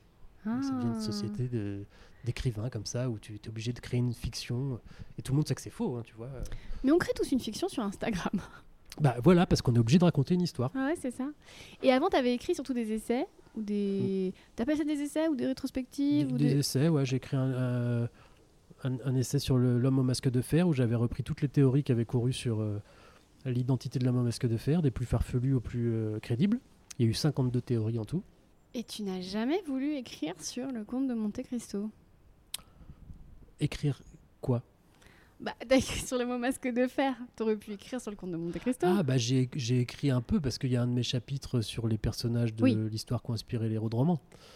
Euh, bah, je sais, je saurais pas trop quoi en dire parce que Masque de fer, il a vraiment existé, donc c'est une enquête historique. Monte Cristo, euh, bah, justement, comme je te disais au début, j'ai jamais lu de livre qui analyse le conte de Monte Cristo, alors qu'il y en a plein. Et euh, ben moi, je crois que j'ai pas trop envie de de consacrer du temps à à chercher des, les, les intentions de Dumas derrière ou tu vois à écrire un livre sur le sujet, je ne saurais pas quoi dire. Tu vois, tu m'en as appris plein aujourd'hui, par exemple. Ah ouais. J'aurais pas de cartouche. D'accord. Euh, et même en choisissant un axe, de dire c'est l'histoire d'un type qui se prend. Il n'y a pas de référence au comte de Monte Cristo dans Un homme sans histoire, par exemple? Bah, pas vraiment. Ok, c'est marrant. D'accord. Bah, C'est-à-dire, c'est le même euh, système. C'est-à-dire, mais ça, c'est euh, un point commun de beaucoup de romans. Au départ, c'est un type vraiment sans histoire. Edmond Dantès, c'est vraiment un, un chouette garçon euh, qui a rien à, ah, c'est vrai. qui a, qui rien de plus, qui a pas d'aspérité, quoi. Ah, qui est ouais, juste un chouette type et à qui il arrive un, un truc qui va faire basculer sa vie et qui va créer le roman. Et pourquoi t'as attendu 4-5 livres avant d'écrire un roman alors que ton boulot c'est quand même d'en lire à longueur de journée? Tout le monde doit te poser cette question, non? Bah, en fait, moi, j'écris des romans depuis 20 ans. Depuis mes 20 ans. Depuis un jour très précis. Ok. Et puis, euh, j'étais pas du tout satisfait. Enfin, j'avais pas assez d'arrogance pour penser que ça valait le coup de le publier. Et donc, euh, j'en ai plein. Enfin, j'en ai plein. Ils sont pas tous aboutis. Il y a des débuts. euh, Il y en a qui, avec, qui ont des systèmes narratifs très sophistiqués. D'autres qui sont, qui sont plus lambda. Il y a des polars. Il y a des histoires d'amour. Il y a des trucs comme ça. Plein de chutes de romans que j'ai jamais proposé à personne. Et puis en fait, j'ai écrit des nouvelles quand même. J'ai participé à des concours de nouvelles que j'ai gagnés. Et Dont une moment- que j'avais adorée sur euh, une évasion d'ailleurs. Merci. Ah, beaucoup. mais Ah oui. absolument. Oui. Je viens de réaliser, t'as écrit, sur- t'as écrit une évasion, Ouais. bah, quand même très très influencée du conte de Monte Cristo. Qui s'appelait 6 ans à Thierry. Bah, c'est avec celle-là que j'ai gagné le, Oui, je me rappelle. le prix du Salon du Livre de Rennes. Mais oui, t'étais mon co- collègue de bureau à l'époque. Exactement. Ouais. Et euh, j'ai. En fait, mon- une éditrice chez Lattès euh, le savait et voulait depuis euh, plusieurs années que je lui propose un roman. Et euh, je lui disais, ouais, ouais, euh, carrément, carrément. Moi, c'est moi. En fait, moi, je voudrais, depuis toujours, euh, ne faire, ne faire qu'écrire des romans. Mais je je les publiais pas parce que j'étais pas satisfait. Et cette éditrice m'a dit, il faut que tu le publies avant tes 40 ans, le premier, sinon tu le feras jamais parce que tu seras jamais satisfait. Et j'avais 38 ans et demi quand elle m'a dit ça. Et j'ai repoussé, repoussé, repoussé jusqu'au moment où je me suis dit, effectivement, ce serait pas mal de le publier avant mes 40 ans. Euh, et euh, il est sorti trois semaines euh, avant mes 40 ans. Bien joué. Et Est-ce je que es regrette pas. Et je suis pas totalement satisfait, Ah, attention, de ce roman. Mais euh, au, moins, je au moins, ça y est. Euh, J'ai lancé la machine et c'est vrai que c'est pas le, coup, le, le tout de publier un roman, c'est de- de pu- d'en publier plusieurs, de construire quelque chose de, de plus vaste. Et je regrette pas du tout non plus, euh, d'abord parce que ça s'est bien passé. Et Oui, puis il a trouvé son surtout- public, hein. Ouais. Mm. Et puis, euh, bah, alors justement, c'était ça ce que j'avais pas, parce que évidemment, je, je passe ma vie à interviewer des romanciers, donc je sais à peu près comment ça se passe. Mais il y a un truc que j'ai découvert, c'est la sensation quand euh, des gens, des lecteurs, euh, te parlent de ton roman et qui parlent de tes personnages. Rien que le, fait, de les nommer, ça les fait exister. Et c'était dingue. Et j'ai fait des interviews, des conférences sur le roman, et puis des lecteurs qui venaient, qui venaient aux signatures et tout, qui m'en parlaient. Et ça, bah vraiment, c'est un truc que je souhaite à tout le monde, quoi, de, de connaître cette sensation quand on, on parle de quelqu'un que tu as inventé de toute pièce, parce que moi, c'est de la pure fiction. Donc, c'est des personnages qui n'existaient pas, euh, et, tout- et je les ai créés. Et, et ils ont existé à partir du moment où on- on- ils ont été reconnus par, euh, par les autres, en fait, par les lecteurs. Et que les lecteurs se sont Et il y en a qui me disent Ah ben moi, c'est mon préféré, c'est machin. euh, Ah, c'est J'aime bien le truc. euh, et ah, pourquoi t'as pas fait ça avec machin? Je trouve ça génial. Ah, c'est- Et il y a un deuxième? T'es en train d'écrire le deuxième? Et ouais. Mhm, J'imagine que tout le monde doit te demander ça. Bah oui, ça, ouais. Bah, en fait, c'est plutôt, oui. euh, en fait, j'aime, je sais, en fait, je te dis que je suis en train de l'écrire, mais je n'ai pas commencé à l'écrire parce que je suis pas encore tout à fait sûr de celui que je choisis pour le deuxième, du thème que je choisis pour le deuxième. D'accord. Et donc, euh, je te dis que je suis en train de l'écrire. J'y pense tous les jours, mais j'ai pas écrit une t'es en gestation. Voilà. Et quand ça va jaillir, ça va jaillir. Bah, j'espère. en tout cas, c'est ce qui s'est passé pour le, pour le premier. C'est-à-dire que j'ai eu une idée, j'y suis allé et j'ai eu tout de suite la musique. Et donc j'écrivais euh, Et la rédaction en elle-même, elle n'a pas duré très très longtemps. Hein. C'est quelques mois, euh, le soir. Euh, donc ça fait tout cumulé, ça fait pas énormément de temps d'écriture. Mais parce que j'avais, j'ai eu, je l'ai, je l'ai fait tourner beaucoup avant et j'avais la musique quand j'ai commencé. Ça c'était chouette aussi. Ouais, je te crois. T'as toujours pris plaisir à l'écrire ou parce qu'il y a des fois tu te forçais un petit peu quand même? Non, moi c'est pas forcément un plaisir immédiat. Par contre, j'adore avoir écrit. Ah Est-ce que t'aimes bien aussi te relire pour Ouais. perfectionner Ah bah, je passe mon temps à faire ça. Ouais, moi c'est mon Et, et j'adore quand je tombe sur un truc où je me dis, Ah, c'est bien. Et c'est drôle parce que, ouais, j'adore cette sensation. Et surtout, je trouve que Dumas, on sent quand il s'est dit ça. Parce que des fois, euh, chez Alexandre Dumas, il y a des envolées lyriques, c'est superbe. Et tu dis, là, je suis sûre, il a posé sa plume. Ouais. Il fait, eh. Et, Non, mais oui. bah, moi, c'est pas, il n'y a pas tellement d'envolée lyrique, mais c'est surtout quand une mécanique fonctionne, quoi. Quand euh, Ouais. j'ai réussi à faire passer un second degré, ou quand j'ai réussi. Ah, oui. Ou par exemple, les scènes d'action, j'ai un peu de mal. Je, je trouve ça très dur à, à écrire parce que j'en fais trop, en fait, je donne trop de détails, donc ça casse un peu le rythme. Tu vois, je sais pas, une fille qui court parce que euh, elle poursuit quelqu'un ou elle est poursuivie et donc elle saute un mur, mais donc elle met son pied droit sur la première pierre. Ensuite, elle, attache la main euh, tout en haut du parce qu'il y a une prise. Hop, et puis elle, elle fait une volte-face. Et puis elle se enfin, je décris tous les mouvements pour être sûr qu'on comprenne bien. euh. Mhm. Et alors que non, il faut euh, dire, bah, elle a sauté le mur, quoi. oui, c'est ça. Mais Dumas, il, lui, il décrit tout et il fait ça bien. Mais tu te dis. Mais et euh, ah, dans les citations, j'ai pas mis de phrases jolies parce que en fait, j'ai eu fait ça dans certains podcasts et on lit ah bah oui c'est joli, mais on n'a rien à dire. Mm. Mais genre par exemple quand il dit Marseille toujours plus jeune à mesure qu'elle vieillit. Bah. Non mais là quand même cette phrase elle est extrêmement puissante. Non mais c'est fou. Bon bref justement parlons des citations. Euh, donc voilà elles sont face de toi j'en ai choisi six donc qui font un lien euh, qui sont euh, je dirais euh, qui, qui en disent beaucoup sur le livre et qui peuvent en dire aussi sur toi. Je t'explique puisque tu n'as jamais écouté Quel le podcast jusqu'au bout. Je lis donc. bah oui. Il faut le malheur pour creuser certaines mines cachées dans l'intelligence humaine, il faut la pression pour faire éclater la poudre, la captivité a réuni sur un seul point mes toutes mes facultés flottantes, ça et là, elles se sont heurtées dans un espace étroit, et vous le savez, du choc des nuages résulte l'électricité, de l'électricité l'éclair, de l'éclair la lumière. Eh ben, Est-ce que tu vois où je veux en venir avec cet extrait? Pas du tout. Alors moi, je voulais mettre en lumière le côté un petit peu développement personnel du Ah. conte de Monte Cristo, euh, qui défend un peu les théories de Darwin, c'est-à-dire euh, on ne progresse que dans l'adversité. Mais je trouve qu'il y a une notion aussi de, de, de coaching de vie dans le conte de Monte Cristo. Qu'est-ce que tu en penses? Ah, ouais, ouais, ouais, absolument. Là, moi, je le voyais plus comme un- une leçon de romanesque. C'est-à-dire qu'il faut quelque chose de terrible qu'il se passe pour que ensuite il y ait Ah. une histoire et un moteur à l'intrigue, quoi. Mais effectivement, on peut. euh, D'ailleurs, il doit y avoir des, sans doute des, livres de développement personnel euh, basés sur le Monte Cristo. Euh, mais c'est c'est pas linéaire comme euh, développement personnel, c'est-à-dire que c'est à la fin qu'on comprend ce qu'il faut pas faire aussi, quoi. Et ce qu'on vient de suivre en se disant c'est bien, à la fin on se dit ah peut-être que justement l'idée c'est de pas faire comme ça, quoi. C'est de pas faire comme lui, c'est un contre-exemple salutaire, quoi. Ah, Parce que moi, j'aurais voulu poser une question de Monte Cristo tout à la fin, lui dire qu'est-ce que tu aurais préféré? Ne pas être trahi, épouser Mercedes, Hmm. avoir une vie bien plan-plan, faire quatre enfants et parcourir les mers avec ta petite femme? Ou est-ce que tu préfères le comte de Monte Cristo et avoir vécu tout ça? Bah, euh, encore une fois, en tant que lecteur, euh, effectivement, on préfère le Monte Cristo. Moi, je pense qu'il te répondrait. euh, bah, évidemment, j'aurais préféré rester avec Mercedes Pénard, quoi. Et pourtant, il a adoré en apprendre sur la nature humaine, le comte de Ouais, Monte Cristo. ouais, ouais. Il a adoré ça, Ah, c'est une bonne question. Peut-être ces questions.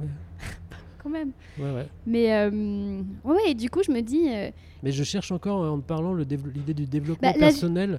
Parce que je vois pas en quoi ça peut être un modèle à suivre euh, vraiment, quoi. parce qu'il est allé chercher au fond de lui ses ressources. Hmm. C'est-à-dire que sans toutes ces épreuves, il aurait jamais su à quel point il pour- était a fait le solide. mal. Pour toi, il a fait le mal. Moi, je trouve pas qu'il ait fait tant que ça le mal. hein. Il a tué personne. hein. Ah, il les a tués indirectement. Bah, il leur a laissé jusqu'au bout des chances de salut, je trouve. hein. Mm. Parce que imagine, il serait arrivé à Paris. Il aurait vu que Villefort, il faisait quand même des trucs bien. Danglars, il faisait des trucs bien. Moi, je pense que euh, il aurait. Ah, tu Il est- penses qu'il se serait assis à un café, il se serait dit bon. Bon, je vais les laisser Ouais. tranquilles. Là, il a vu que c'était encore plus des connards qui croyaient que c'était des connards. Donc bon. ouais. Alors, comment tu expliques qu'il y a quand même ce côté, on va y venir, extrêmement jouissif, ce moment de la vengeance. On est quand même très heureux. Oui, bah oui, On ça. serait pas aussi bah, heureux si c'était mal. génial. Non, mais c'est pour ça que je dis que c'est pas forcément un- toujours un, un bon, un bon garçon, quoi. Mais effectivement, on est avec lui. Et sur le moment, quand on le lit, surtout quand on le découvre, effectivement, il y a ce côté-là où on est content. On a envie d'appuyer avec lui pour, que, pour ruiner un tel, déshonorer un autre. euh, on, est, on est effectivement, tu as raison, il y a une jouissance un peu perverse à voir euh, le mal se réaliser pour la vengeance, quoi. Pour rééquilibrer le- l'univers, quoi, d'une c'est certaine toujours manière. pire que ce qu'on croit. Il fait encore pire que ce qu'on pensait qu'il allait faire. Mais la jouissance, elle vient aussi du fait que c'est très très intelligent. Ouais. C'est-à-dire, c'est- con- contrairement à l'histoire vraie euh, qui a inspiré Monte Cristo, c'est pas juste euh, je te tue parce que tu as été méchant, puis terminé quoi. C'est c'est hyper intelligent, donc c'est un peu comme c'est euh, les pickpockets particulièrement habiles. Bon, ça t'emmerde parce que tu as perdu ton portefeuille, mais en même temps tu te dis ah c'était bien fait quand même, c'était c'était Ah, joli. Le pickpocket, il nous donne pas à réfléchir. Il donne à Morel, à- euh, pas- alors justement, on va parler de Morel, mais il donne à Villefort à réfléchir, il donne à Danglars à réfléchir. Euh, tu vois, Ouais ouais. il leur laisse quand même avec une leçon. Oui oui, puis il y a aussi euh, beaucoup de regrets de leur part parfois. Ouais, bon, c'est trop tard. Mais, mais justement, parlant de Morel, parce que donc il y a Maximilien, donc c'est le fiancé de Valentine, mais il y a Morel père, donc qui, qui lui est récompensé. Morel qui était donc euh, l'armateur euh, qui, euh, qui était l'employeur en fait d'Edmond Dantès et qui était vraiment un, homme bon et qui s'est occupé d'ailleurs du père d'Edmond Dantès quand Edmond a été emprisonné et il commence par récompenser Morel quand il sort et qu'il devient Monte Cristo. Donc il commence par faire le bien. Mais encore une fois, c'est lui qui décide quoi, de qui est bon, qui est mauvais. Et ça qui, c'est ce que je t'avais écrit, c'est qu'il fait le bien avec tellement de génie et de d'opulence et de générosité que Et tu sans dis, le dire. Et sans oui. C'est-à-dire que là, s'il fait le mal comme il fait le bien, bah, ça, va, ça saigner. Ça me rappelle, euh, j'ai une réminiscence de lecture de, de, de Monte Cristo euh, jeune, où je me disais, mais bah, dis-le que c'est toi, quoi. Ça lui fera plaisir Ah. aussi de savoir que c'est toi, puis que tu vas bien. C'est ça, en fait, la récompense. Ah, Donne-lui un peu de pognon, mais dis, mais, mais dis, mais dis aussi qui tu es, quoi. Ça lui fera plaisir de savoir que tu es en vie et tout. Mais non, sinon c'est pas de roman. Et puis surtout, ça court-circuite euh, tous ses plans. Parce qu'il faut plus. surtout pas qu'on sache qui il est. Et oui. Mais Moral est pas con. On se dit, c'est comme Mercedes. Bon, Ah, tu crois? Ah bah. Euh, je te laisse choisir une autre citation. Les blessures morales ont cela de particulier qu'elles se cachent, mais ne se referment pas. Toujours douloureuses, toujours prêtes à saigner quand on les touche, elles restent vives et béantes dans le cœur. Bah oui, on peut être que d'accord, non? Oui, mais alors, est-ce que tu vois où est-ce que je. Mm. Alors, c'est l'aspect psychologique. Moi, ce qui m'a fasciné. Donc, on est en 1844, d'accord? Euh, Freud, c'est euh, 1899, son premier grand essai. C'est-à-dire que Dumas parle de l'inconscient pendant tout le livre. Qu'il y a une Hmm. notion de pensée sous-jacente, l'instinct, les rêves. euh, euh, par exemple, Madame Danglars, elle, euh, elle, rêve, elle a des rêves de euh, où il faut investir l'argent. Enfin, il y a ce côté vraiment, on agit. euh, euh, c'est pas le libre arbitre, c'est quelque chose de, de plus haut que nous. Mm. Et, et je trouve qu'il parle de l'inconscient tout le temps sans le nommer, puisque Freud l'a pas encore mené- nommé. Et je trouve que c'est extrêmement moderne, en vérité. Oui, bah oui, je suis d'accord avec toi. Mais simplement, c'est vrai qu'on on avait l'intuition de ces choses-là avant Freud quand même, quoi. Je veux dire. euh, Et puis là, en fait, il y a aussi beaucoup de choses inspirées de la de, de Homère, euh, de l'Antiquité. euh, tu vois, les visites en songe. Et puis tout- toutes ces hum, considérations psychologiques. En fait, je, je vois pas où tu, où tu vois de l'inconscient là-dedans, parce que c'est C'est peut-être moi qui vis trop de développement personnel, Nicolas. Au bout d'un moment, je vois trop de trucs. non, non, mais là, c'est la blessure morale euh, laisse une cicatrice. Euh, je veux dire, on n'a pas attendu Freud pour, euh, Bah, pour pour se moi, ça dire parle que. du trauma. De... Ah, pour moi, trauma, il, il fait une psychanalyse. Mmh. Le parcours du comte de Monte Cristo, Mm. c'est une psychanalyse, tu crois pas Mmh, ouais, ouais, je l'avais jamais vu comme ça, mais c'est intéressant parce que tu me fais relire Monte Cristo. Là, c'est. Ouais, je sais pas, mais peut-être que c'est moi. Encore une fois, là, c'est peut-être moi qui fais trop de. qui réfléchit trop, mais je vois, il se pose des questions tout du long, il cherche des solutions tout du long. À la fin, il est toujours dans la souffrance, il cherche un exitoire. Il. il euh, Peut-être ça lui aurait fait du bien de lire les quatre accords Toltec, tu vois, typiquement. Mais c'est aussi ce que je disais tout à l'heure sur la fin triste de Monte Cristo que toi tu vois plutôt joyeuse. Pour moi, euh, la blessure est toujours là à la fin, quoi. Et il a rien cautérisé avec sa vengeance, quoi. Oui, mais il va vivre avec. Il va vivre avec. Maintenant, il a les clés. Ouais. Puis surtout, euh, encore une fois, moi, je le vois pas maintenant. Il se, il se barre avec Haïdé, euh, une gamine de 18 ans. Il en a 44. Il a encore plein d'argent. Il s'est vengé. Enfin, il a planté les graines de la guérison, là. Il faut Ouais, du ouais. temps, hein. euh. C'est vrai qu'on est curieux de savoir ce qu'il est devenu après, quoi. Bah, on se dit, je pense que la- bah, il parle beaucoup du temps, le temps qui fait son travail. euh, Donc, je pense que le temps fait son travail, non? D'ailleurs, puisqu'on parle de la fin, les tout derniers mots de Monte Cristo, c'est attendre et espérer. Euh, C'est ce que tu m'as dit quand je t'ai dit que j'arriverais jamais au bout du bouquin. Je me fous de ma gueule. il me provoque. Non, mais j'aime bien cette euh, dernière phrase parce que euh, parfois je l'entends comme ça et il y a une sorte de proximité où on se dit Ah, j'ai la ref. Et en fait, euh, elle, elle est à la fois superbe, cette dernière phrase, attendre et espérer. Bon, c'est, c'est beau, quoi, de se dire. De prendre son mal, à- son mal en patience, quoi. Enfin, je sais pas trop comment l'analyser. Justement, c'est là où je veux en venir. Je trouve que c'est pas une phrase qui a beaucoup de sens, euh, ni qui sonne parfaitement, quoi. C'est juste, je sais pas pourquoi, c'est euh, c'est simple, quoi. C'est très Mhm. dumasien, en fait. C'est c'est à la fois simple, c'est immédiat, ça termine bien le bouquin. Tout le monde l'a retenu quand on l'a lu. Et en même temps, si tu cherches un peu, que tu te penches un peu dessus, tu te dis, bon, bon. Attendre, espérer, oui. Bah, oui, bon, gentil, tout le monde est d'accord, quoi. Voilà, c'est ça. Sachant que, et ça c'est dans une autre citation, bah du coup je te laisse, euh, il y a le, le contraste de... Mais il y a une grosse citation. Donc là, il y a une page complète. Oui, désolé. Ah, ah. Bah oui. Vous vous trompez, je ne suis pas le comte de Monte Cristo. Et qui êtes-vous donc? Je suis celui que vous avez vendu, livré, déshonoré. Je suis celui dont vous avez prostitué la fiancée. Je suis celui sur lequel vous avez marché pour vous hausser jusqu'à la fortune. Je suis celui dont vous avez fait mourir le père de faim. Je suis celui qui vous avait condamné à mourir de faim et qui cependant va vous pardonner parce qu'il a lui-même besoin d'être pardonné. Je suis Edmond Dantès. Relevez-vous, vous avez la vie sauve. Pareille fortune n'est pas arrivée à vous deux autres complices. L'un est fou, l'autre est mort. Bah là, c'est les climax de Dumas. Voilà. Euh, pff, le je suis Edmond Dantès. Parce que c'est ce que je disais tout à l'heure, quand euh, il- récompense Morel, on a envie qu'il révèle, son identité. D'ailleurs, tous les héros, nous, on connaît leur vraie identité, mais on a envie qu'à un moment, ils enlèvent le masque. Et là, c'est le moment où il arrache son masque. quoi. C'est sur la fin. Euh, pff, La ouais, révélation finale. Incroyable, quoi. Ouais. Je suis Edmond Dantès. C'est pour ce moment qu'on a lu 1200 pages. Exact, c'est exactement ça. C'est le cadeau qu'on Exactement. reçoit. Et après, y a... ça redescend. Après, il y a un peu de douceur avec euh, Ouais, Valentine ouais, et. Maximilien. Euh, tu te rappelles de la première fois où tu l'as lu? Pas exactement. Je me rappelle pas comme certains bouquins exactement où j'étais, ce que je faisais. Je l'ai lu, euh, dans, je pense, dans une période très lambda d'école ou tu vois, ou le soir, ou le week-end comme ça chez moi, sans qu'il se passe quelque chose de particulier. Et donc non, je me rappelle pas exactement où j'étais. Je me rappelle juste euh, à peu près l'âge que j'avais et ce que ça a changé quoi. C'est marrant que narrativement, c'est quand même assez... Déjà, dès le début, on sent que le, le gars, c'est carré, quoi. Parce que tu parlais des fiançailles de, de Dantès. En même temps, Villefort se fiancie aussi. Et il y a tout d'un coup euh, deux fiançailles parallèles entre celui qui est dénoncé et celui qui va porter... euh, qui va euh, s'occuper du, du- du dénoncé. Et là aussi, on voit qu'il y a quand même une hiérarchie. C'est-à-dire, il va d'abord s'occuper de Morel, qui est le gentil.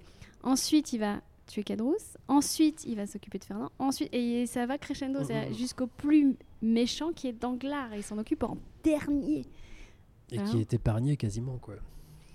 Euh, Oui, c'est vrai. C'est vrai qu'il prend peut-être moins. Bah, je sais pas, c'est quoi être épargné Parce Oui, que oui, oui. il le laisse ruiner. euh. Non, mais oui, euh, effectivement, il y a- il y, a aussi une gradation où t'attends le. Bon, qu'il fasse du bien, c'est chouette, mais quand tu lis le roman, c'est pas, ce qui est- c'est pas le plus jouissif, quoi. C'est sympathique, quoi. La façon dont il se venge de Danglars Non, non, non, justement, t'as raison, il y a une gradation. C'est-à-dire Ah oui. qu'au début, quand il fait le bien pour récompenser ceux qu'il aime, Ouais. comme Morel, bon, bah, c'est chouette, puis c'est assez émouvant, mais c'est pas. C'est pas le moment le, le plus incroyable. Caderousse, il se venge, mais. euh, Il le récompense d'abord. Oui, il file, un- il file du pognon, un diamant d'abord. Cadrousse, c'est d'abord le personnage qui est récompensé et puni. en Mais il est même- récompensé pour, pour, pour obtenir de Caderousse toute l'histoire. Ah, moi je pensais qu'il avait prévu de toute façon de lui donner un. Et ensuite, il le. Mais, mais c'est pareil, Caderousse, on l'a dit tout à l'heure, mais c'est pas le plus méchant, quoi. Mais Cadrousse, s'il avait pas tué Donc sa il se femme, venge sans se venger. il serait voilà. resté dans son Mm. auberge. euh. Et puis petit à petit, crac. Ouais. Oui, oui, c'est un peu. euh, bah, pour... C'est inespéré pour Monte Cristo parce que du coup, il va pouvoir. euh, Bon, bref, après, c'est trop compliqué. On rentre dans des petits rouages euh, Ouais. narratifs Et qui sont assez qui géniaux, mais qui Dieu sont assez compliqués. tout. ouais. Euh, Oui. Ah ouais. Je te laisse. Ah, tu prends une toute petite maintenant pour te remettre. Il n'y a plus que des petites. ouais, c'est vrai. Lorsqu'on fait voir à un ami une ville qu'on a déjà vue, on y met la même coquetterie qu'a montré une femme dont on a, dont on a déjà été l'amant. Bah, ça, c'est l'humour. Ouais. À chaque fois, tu me regardes. genre, Pourquoi t'as choisi cette Non, mais parce que je sais qu'il y a une raison à chaque fois. Bah, parce euh, qu'il y a de l'humour dans le conte de Monte Cristo. Attends, je la relis. Lorsqu'on fait voir à un ami une ville qu'on a déjà vue, on y met la même coquetterie qu'a montré une femme dont on a déjà été l'amant. Mais tu vois, mais c'est vrai que c'est- un, humour qui, qui passe plus beaucoup, quoi. Non, mais c'était l'humour de l'époque. Bah hein. oui, oui, oui. Il y a beaucoup de comédies humaines. hein, chez- Il y a du Balzac chez Dumas. je viens vraiment de dire cette phrase, c'est tellement cliché. Bah quoi? Bah, je dis tout le temps qu'il y a du Proust chez tout le monde. Bon, il y a du Proust Mhm. chez Dumas aussi, mais, mais c'est vrai qu'il y a du Balzac chez Dumas, non, Non, mais il est drôle, Dumas, en plus. hein. Vraiment, souvent, quoi. Et parfois, j'adore ça quand il s'adresse au lecteur. Tu sais, où il dit euh, Lecteur, euh, comprenez euh, mon émoi, ou je sais pas quoi. Oui, oui, oui. Oui, c'était la maison dont on se rappelle. Ça se fait plus aujourd'hui, parce que ça a été trop fait, mais à l'époque, c'est, je sais pas si c'était révolutionnaire d'ailleurs, mais il le fait d'une manière très chaleureuse, quoi. Moi, c'est ça ce que j'aime chez Dumas aussi, c'est que c'était un type, tu avais vraiment envie d'aller boire un verre avec lui, quoi.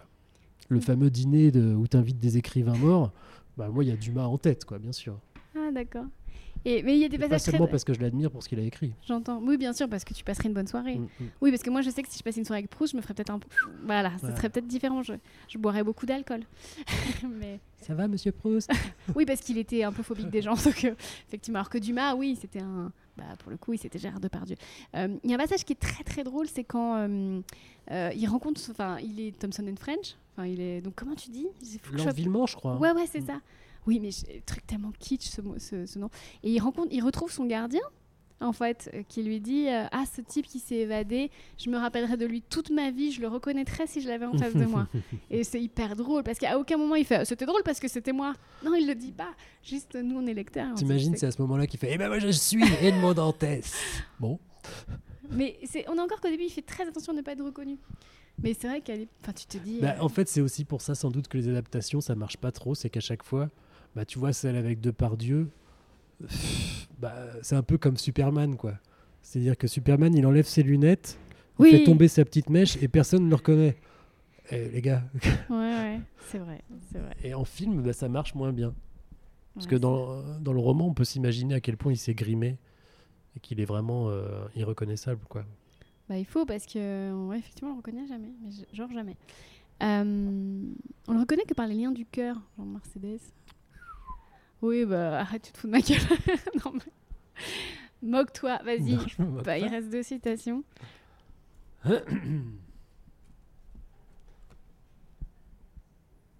Fais semblant de t'estimer et on t'estimera. Pas mal. Est-ce que euh, Dumas, il a pas un petit peu inventé le fake it until you make it avec euh, Monte Cristo? En tout cas, il y a des euh, maximes souvent chez Dumas comme ça. Il y a des trucs, euh, des sites. Alors celle-là, je ne l'avais même pas vue. euh, je sais pas si elle est connue ou pas. En tout cas, euh, je la trouve pas mal. Quoi. Fais semblant de t'estimer et on t'estimera. Je crois qu'il dit ça à Maximilien. Si tu as confiance en toi, euh, on pensera que tu as confiance en toi et Ouais, c'est un cercle vertueux comme ça. C'est vachement bien, quoi. Et il y en a, il y en a d'autres comme ça, comme des, des maximes euh, de, de vie, quoi. Il y en avait une, c'était alors c'est dans le Chevalier d'Armental. Bah, elle est plus complexe, hein, elle est beaucoup moins efficace, mais c'est euh, croiser le fer en tremblant laisse à la lame ennemie des jours par lesquels la mort passe. Waouh Et en fait, Ah ça m'a vachement servi cette phrase. Quand tu as, un peu le trac d'un truc, je me dis croiser le fer en tremblant laisse à la lame ennemie des jours par lesquels la mort passe. Tu te dis non, il faut dominer sa, sa peur, son trac pour y aller et pas se faire avoir par sa propre peur en fait. Bien sûr. Il y a plein de phrases comme ça chez Dumas. Mais c'est une des leçons du livre, c'est-à-dire que tu es ton propre ennemi, parce qu'il a peur aussi d'être dépassé par son propre monstre. hein. Il le dit à la fin, j'ai eu peur, je me suis pris pour Dieu. Il s'excuse un peu à la fin d'ailleurs. hein. Fais semblant de t'estimer et on t'estimera, c'est vraiment bien. Ouais. Ouais. Je vais la garder celle-là. Bah, dans tous les bouquins de développement personnel, on te dit traite, traite-toi quand- comme tu voudrais qu'on te traite. hein. Ouais, mais c'est toujours pareil, c'est aussi la manière de dire qui fait que tu, le, tu suivras ou pas la maxime, je pense. Aussi, ouais, ouais, tout à fait. Dernière citation. Je sonnais pour qu'on m'apportât de la lumière. Personne ne vint. Je résolus alors de me servir moi-même. C'était d'ailleurs une habitude de philosophe qu'il allait me falloir prendre. Ouais. Ouais, bah, pareil, quoi. Il faut y aller, quoi. Faut- Se faut- faire justice à soi-même. Bah, c'est un peu la morale du bouquin, hein, son destin, finalement. quoi. Ouais. Je suis complètement d'accord. Mais à une époque où les gens priaient encore beaucoup, où on pensait que tout était dû à qui est gentil. Mais Dumas, c'est un philosophe aussi, euh, avec ses petites maximes là, mais c'est ce qui fait pour moi la supériorité du roman dans la vie, enfin dans, dans la manière d'appréhender la vie, c'est que justement il n'y a pas de démonstration comme ça euh, avec des arguments, des exemples, euh, antithèses, synthèses comme en philosophie. C'est-à-dire qu'il y a il- il donne une maxime comme ça, mais il n'essaye pas de la démontrer, puisqu'il vient de la démontrer par ses personnages. Il les a mis en scène et il voit ce que ça donne. Et il dit, voilà, c'est mon petit conseil à moi que j'ai éprouvé déjà dans la vie, mais que j'ai éprouvé aussi par, grâce à mon roman. En mettant en scène mes personnages, ils m'ont conduit à cette conclusion-là. Et si on a suivi le roman et qu'on l'a aimé, eh ben, on ne peut arriver qu'à cette conclusion aussi. Parce que les personnages nous ont montré euh, cette voie-là. Et ça, ça marche pour tout, en fait. Un bon roman qui met en scène des personnages, pour moi, il y a aussi ce côté c'est laboratoire. C'est-à-dire, tu mets des cobayes, tu les mets dans telle et telle situation, et qu'est-ce que ça donne? C'est ce que disait Kundera, qu'un roman, c'est juste une réalité possible. Mmh. Est-ce que ça tranche pas un peu avec tous ces livres, euh, je m'inclus dedans, hein, qui disent oui, la vérité c'est ça, il faut guérir comme ça, on est comme ci, alors il faut faire ça. euh. Bah, exactement, ça, ça tranche aussi avec euh, les livres, euh, les essais de philosophie et, aussi de développement personnel et tout ce que tu veux. Moi, je trouve que le roman, il te laisse libre de penser que cette situation-là mènera forcément à cette, à- cette conclusion. Ouais, c'est ça. Mais c'est aussi pour ça que lis de moins en moins de romans. Parce que je trouve, par exemple, chez Mona Cholet, un concentré de réflexion euh, qui, euh, que, que je vais retrouver dans un roman, mais dilué. Et Oui. j'ai envie d'avoir du savoir, des concepts. Ouais. Alors que. Mais maintenant, peut-être, on n'a plus envie de se laisser emporter par une fiction pour euh, comprendre des choses Bah, sur la nature humaine. mm, Justement, moi je trouve que c'est ce qui est important, c'est cette dilution, elle te permet d'avoir le choix. Moi j'ai fait euh, de la philosophie euh, pour mes études, et en fait il y a un moment où je me rendais compte que quand je lisais un bouquin, j'étais convaincu, un bouquin de philo, où je me disais, bah oui, c'est ça la vérité. Et, bah, mais je te parle des grands, tu vois, de Leibniz, euh, Kant, ou je sais pas quoi, tu vois, où, t'as- bon, il n'y a rien à dire, c'est magnifique et tout, et c'est c'est carré, et tu te dis, bah voilà, c'est ça la vérité. Puis t'en lis un autre après, qui, En qui fait, te non. dit l'inverse, et tu te dis, Ah, non, c'est ça la vérité. Et bon, c'est infini. Et puis c'est aussi ça le travail de la philosophie et du philosophe, c'est de, de prendre un peu, d'en faire autre chose, et de pas prendre des vérités justement comme ça, euh, plaquées. Mais je trouve que le roman le fait de lui-même. Il te laisse libre tout le temps de penser ce que tu veux de cette situation. Et, d'ailleurs, souvent, le romancier n'a pas euh, dans l'idée de faire une démonstration de quoi que ce soit. C'est juste la mise en situation des personnages et donc de la vie, mais euh, sans les risques euh, qui vont avec, puisque ce n'est que de la fiction. Ça te permet de penser plus librement le monde. Et peut-être plus sainement aussi, puisque Bah, dans une époque où tout le monde se déchire sur Twitter, non, j'ai raison, non, c'est toi qui as raison, ah, et puis ça se termine parce qu'en fait, il y a nous rappeler qu'il y a plusieurs vérités, au même titre qu'il y a plusieurs philosophies, plusieurs façons de penser. Et puis le risque avec les essais, encore une fois, moi j'ai lu, j'ai- adoré ça, j'en lis presque plus du tout, mais aussi pour cette raison-là, c'est que tu vas chercher ce que tu as envie euh, de défendre.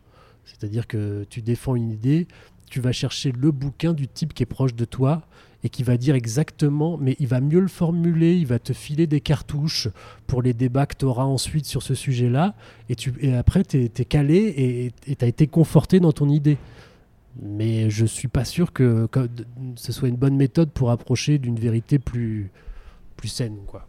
Peut-être Hmm. euh, peut-être que si, hein, mais Je sais pas, quel genre d'essai tu ne lirais jamais, par exemple, toi?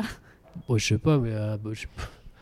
Bon, un, essai, un essai qui hiérarchiserait, hiérarchiserait les races, par exemple, j'en sais rien. Tu vois, Oui, ça n'existe, plus, hein Oui, mais ça, est- ça est- oh, oh, ça pourrait peut-être un peu subtilement, mais euh, Ouais. non, mais je veux dire, voilà, tu vois, euh, puis même des trucs, euh, des trucs moins, moins importants, mais où, où j'irais chercher des arguments pour me conforter dans mon idée. Mais en fait, je te dis ça, heureusement, je fais plus ça du tout. J'ai plus de certitude, sans tomber dans un relativisme total. euh, Il n'y a plus d'idées où je me dis, euh, tiens, ça me fera un bon argument pour le prochain débat.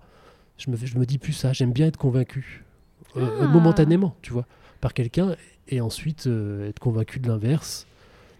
Euh, pas sur tous les sujets, bien sûr, mais d'être dans, ce- dans, dans une sorte de, de réflexion qui s'arrête pas quoi, sur, une, sur une conclusion et une certitude. Ce qui fait que c'est un peu compliqué ensuite pour trancher, mais il faut le faire quand même, je pense, parfois. Mais j'ai- j'ai- j'aime ça, euh, ne plus être euh, dans le débat où je défends une position contre quelqu'un qui en défend une autre. Et à la fois, est-ce que c'est pas le propre du journaliste littéraire que tu es? De défendre une position? Non, d'être convaincu euh, un jour par une idée, un Ah bah lendemain ouais. par l'autre. Et bah voilà. Enfin, et bah du coup, j'invite mes auditeurs à regarder donc La Voix est libre. c'est très difficile quand il y a un jeu de mots de pas dire libre. Oui. Euh, D'ailleurs, il y a beaucoup de gens qui me disent euh, Ah, j'adore euh, la voix est libre, Bah oui, moi il y a plein de gens qui sont très contents de faire libre échange. mais qui n'ont pas écouté le podcast jusqu'au bout. Quoi. voilà. Euh, alors du coup, bah, parle-nous un peu de. Moi, il y a les gens aussi qui me Oui. disent J'adore ton émission euh, où tu vas visiter les bibliothèques des gens. Alors que c'est 12 minutes dans l'émission qui dure une heure. Bah oui, c'est ça. Et alors, euh, donc euh, j'allais dire, qu'est-ce qu'il faut te souhaiter Euh, D'abord, je voudrais dire, il faudrait nous souhaiter que Netflix comprenne qu'il y a un truc incroyable avec le comte de Monte Cristo et faire une série. Comment on peut faire une série The Crown sur la famille royale d'Angleterre et pas avoir fait une série sur le comte de Monte Cristo? Ah, Il y en a plein, plein, plein euh, en préparation, je crois. Ah, c'est vrai Ouais. Ah bah c'est formidable. Mais euh, elles échouent les unes après les autres devant la complexité du projet. Ah d'accord, il faudrait qu'ils nous prennent comme consultants. Parce que euh, on trouve euh, chez les Condominium Christo, ce qui fait la succès de The Crown, c'est qu'il y a aussi le- l'aspect historique. On arrive Mm. dans une France qui existe, hein, Mm. avec Napoléon, le, le- la, comment on appelait ça, la, je veux dire, la, la- réintégration. La restauration. La restauration, c'est ça. Tout ça, c'est réel. Enfin, je veux dire, il y a quand même Ah oui, bah, tous les bons c'est un ingrédients. moment hyper pour- complexe et c'est aussi un des moteurs de l'intrigue, c'est-à-dire que Dantès est accusé d'être à la solde de Bonaparte qui est à l'île d'Elbe et Oui. donc euh, qui, peut encore potentiellement revenir euh, et donc qui est très dangereux. Et dans la vraie histoire qui a inspiré Monte Cristo, c'est l'inverse. Ah, C'est justement c'est un type qui est considéré comme un, un royaliste ça. sous Napoléon. Et oui, donc tout ça, c'est. Il y a tous les, les bons ingrédients pour faire une série que les gens Ah aimeraient bien, l'histoire, euh, l'aventure. Mais il doit le y en avoir forcément, non euh, Des séries. Bah, si on sait pas, si on sait pas en citer une, Ouais. c'est qu'il y en a aucune qui s'est démarquée, en vrai. Et en même temps, euh, je pense qu'il y en a plein, mais qui citent pas leurs sources. Tu vois, Dexter, par exemple, Ah, il y a du Monte Cristo, quoi. ah c'est évident, c'est sûr, évidemment. Ah, je pourrais en parler des heures, mais il faut conclure ce Mm. podcast. Je déteste conclure parce qu'il faut genre un élan. Alors, euh, donc il y a La Voix et Livre. Qui sont tes prochains in- invités? Mes prochains invités Oui, j'essaie de faire un peu ta promo. euh, Parce que je- on peut pas te retrouver en spectacle, comme la plupart de mes Non. invités. pas encore. Euh, On peut encore lire mon livre, Ah, mais oui, bah, par, bah, qui va sortir de en poche. Mon roman va sortir en poche au mois Mais de mai. félicitations parce que c'est pas donné à tout le monde. Ouais, et bah, je suis trop vraiment, content. bravo. Vraiment ça, je trouve ça mai, génial dis qu'ils puissent se retrouver dans le sac d'un ado ou dans une maison de campagne, tu sais, euh, ou un peu déchiré comme ça euh, dans le sable. J'aime bien le livre de poche, c'est chouette. Et bah ouais. Et puis comme quoi, Dumas, moi je l'avais en livre de poche, puis il fait quand même 1,5 kg. Paf Et ben je suis ravie de, cette aussi. nouvelle. Et donc je- j'en profite pour dire que c'est le dernier épisode de la saison 2 de Livre Échange. Je suis très contente d'avoir fini ce- cette saison avec toi. Euh, Il y en aura peut-être une troisième ou pas. Je fais du suspense comme Alexandre Dumas. Attendre et espérer. Merci beaucoup, Christine. Merci à toi Nicolas Caro. Attendre et espérer. Moi je ne vous ai pas attendu longtemps car Livre Échange a tout de suite trouvé son public en février dernier et je vous en remercie. Quant à espérer, je n'espère pas, chers amis, je sais qu'on se retrouvera bientôt. D'ici là, prenez soin de vous et de votre bibliothèque.